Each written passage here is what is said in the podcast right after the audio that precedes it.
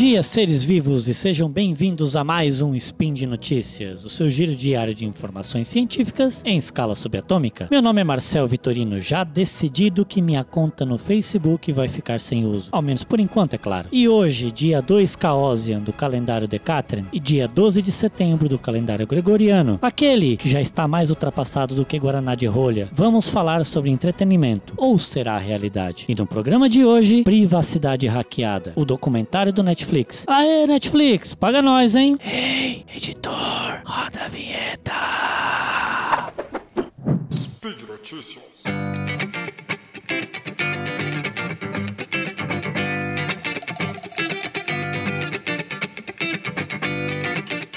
Privacidade hackeada. Como isso afeta as nossas vidas e o nosso futuro? Outro dia, estava em casa bem tranquilo, tomando uma cerveja com meu irmão e conversando sobre vários assuntos. Então, resolvi abrir um Instagram para mostrar um post de um amigo e fiquei bastante curioso, para não dizer assustado, é claro, com as propagandas que começaram a aparecer em minha timeline. Muitas delas traziam produtos ou serviços relacionados com os assuntos que estávamos conversando. Você alguma vez já ouviu ou leu a seguinte frase? Se o serviço é gratuito, você é o produto. Ou ainda, a internet mais especificamente o Facebook, elegeu o presidente dos Estados Unidos. Ou, para mantermos as coisas dentro do nosso território, criamos um mito, e isso aconteceu através do WhatsApp. Considerar um cenário onde isso é verdade? Parece que estamos fazendo parte de um episódio do Black Mirror, não é mesmo? Mas, quisera eu que as coisas fossem meras obras de ficção. Tudo isso está diretamente relacionado aos serviços oferecidos por uma empresa chamada Facebook, que foi criada pelo menino prodígio Mark Zuckerberg. Sim! O Facebook é dono tanto do Instagram como do WhatsApp. E tudo aquilo que é falado, escrito, enviado, discutido é, de alguma forma, usado para aumentar o valor da empresa através do uso dos nossos dados. Parece teoria da conspiração, né? Mas infelizmente não é. O documentário Privacidade Hackeada, em inglês The Great Hack, apresenta o famoso caso da Cambridge Analytica, que teve bastante repercussão na mídia em 2018, depois que descobriram que no ano de 2015, durante a campanha para eleger o novo presidente dos Estados Unidos, ela acessou indevidamente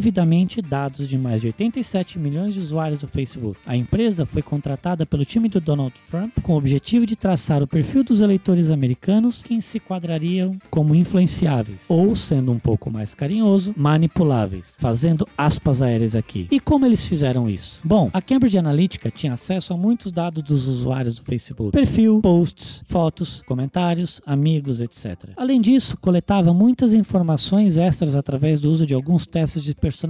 Se você já fez algum teste do tipo, veja com qual ator de Hollywood você parece, saiba que você foi um grande colaborador do modelo de dados criado pela empresa. Esses dados coletados permitiram que fosse criado um mapeamento com mais de 5 mil pontos diferentes de dados de cada indivíduo. Meu Deus, você ouviu direito, são 5 mil pontos de dados. Quando eu penso no que eu poderia oferecer de informação a meu respeito, não consigo pensar em muito mais do que 10 coisas diferentes, como nome, gênero, idade, estado civil, endereço, formação, filhos, tipo de música que eu gosto, tipo de filme que eu gosto, orientação sexual, orientação política. Como objetivo principal era traçar o perfil dos eleitores manipuláveis, entenda manipulável como alguém que ainda não decidiu o candidato e aquele que pode, de alguma forma, mudar de opinião, pois a decisão ainda não está totalmente tomada. Esses 5 mil pontos de dados permitiram à Cambridge Analytica traçar uma estratégia para grupos de perfis, chegando a então impensável estratégia definida por indivíduo. Com ela em mãos, foi possível fornecer esses dados para os responsáveis da campanha de Donald Trump, para que os eleitores fossem estimulados de maneira mais efetiva a votar neste candidato. Durante o ano de 2015, lembro de acompanhar os debates dos candidatos estadunidenses e ficar incrédulo como era possível um ser humano não se preocupar com seus programas de governo e outras coisas que deveriam fazer parte dos debates importantes como aquele. E ainda assim, ser tão assertivo nas palavras, nas colocações e na maneira como se dirigia ao público, falando exatamente o que o eleitor queria ouvir, tudo baseado nas análises fornecidas pela Cambridge Analytica. Enxurradas de vídeo demonizando a sua rival Hillary Clinton, manipulações da verdade, posts e fake news sendo espalhados para catequizar esses eleitores manipuláveis. Mas não foi só na campanha para presidente dos Estados Unidos que a Cambridge Analytica atuou. Ela também foi uma das grandes responsáveis, se não ponto-chave de decisão, pela campanha de saída do Reino Unido da União Europeia, também conhecida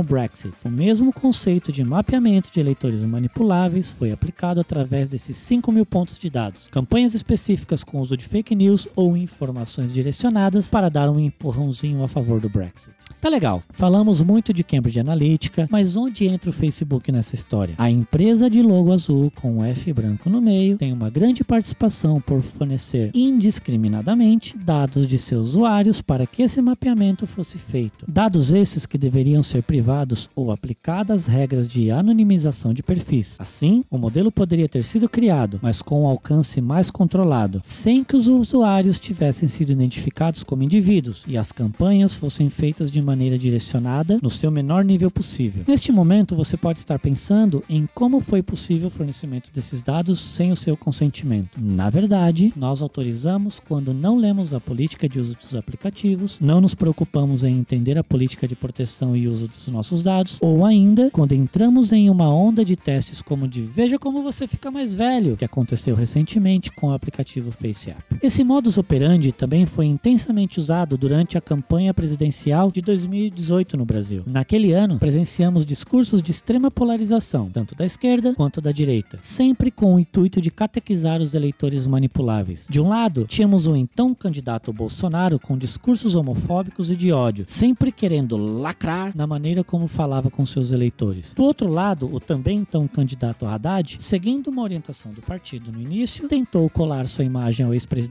Lula e, em uma segunda fase, descolar essa imagem por conta de repercussões negativas apresentadas pelos eleitores. Desde esse caso da Cambridge Analytica, o Facebook vem sofrendo para contratar novos talentos. A empresa tem visto um declínio na aceitação entre os candidatos e engenheiros de software para suas equipes de produtos, tendo suas taxas de aceitação caindo de 90% para 50% em 2019, segundo dados dos recrutadores de talentos responsáveis por essas contratações na área de tecnologia. Além disso, o Facebook também vem sofrendo uma evasão de usuários e um baixo número de novos participantes na plataforma. Ainda assim, continua faturando muito com publicidade e venda de informações. Não se engane, não é apenas o Facebook que invade indiscriminadamente sua privacidade. Recentemente, tivemos casos do Google enviando áudios dos usuários para uma empresa analisá-los. A Microsoft acessando conversas do Skype quando em conferências em grupo. A Amazon tendo acesso às conversas capturadas pela Alexa e até mesmo a Apple, que é uma grande ativista da privacidade e proteção dos dados, tendo que se explicar para os usuários, pois estava enviando um percentual dos áudios coletados pela Siri para serem analisados por seres humanos. Todos esses casos tiveram o mesmo objetivo: analisar as informações para melhorar a inteligência artificial das empresas. Se você ainda não assistiu esse documentário, assista, mas prepare seu estômago e seus ânimos. Não assista se estiver em um momento mais depressivo, porque pode te levar ainda mais para o fundo do poço. Prepare-se para tomar medidas de segurança em relação aos seus dados, se expor menos nas redes sociais, ficar menos tempo rolando a timeline desses aplicativos e, por mais chato que possa parecer, ler os termos de uso antes de aceitá-los.